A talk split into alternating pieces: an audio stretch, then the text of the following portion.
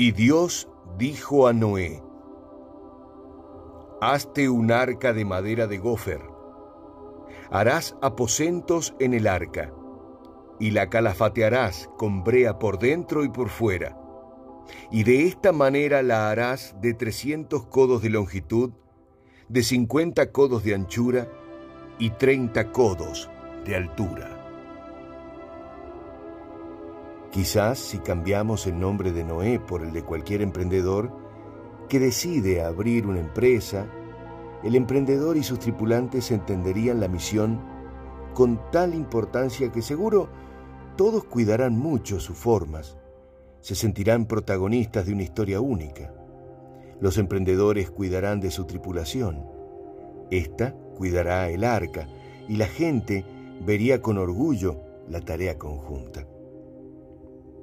Si los emprendedores solo piensan en crecer a costa de los demás, empleados o proveedores, si la tripulación no se siente parte de lo que hace, empleados y colaboradores externos, el contexto, los clientes, perciben la desunión, la falta de propósitos comunes.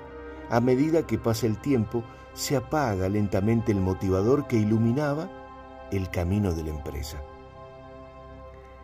A veces, en un emprendimiento, solo el hecho de entender que somos todos protagonistas de algo importante puede unir a las personas durante el tiempo que comparten el viaje diario. Es más difícil crear un equipo que viaja hacia el mismo rumbo que crear un producto, un servicio o incluso una marca duradera sin distinción geográfica. Ahora, si vemos a un emprendedor, Contémosle la historia de Noé.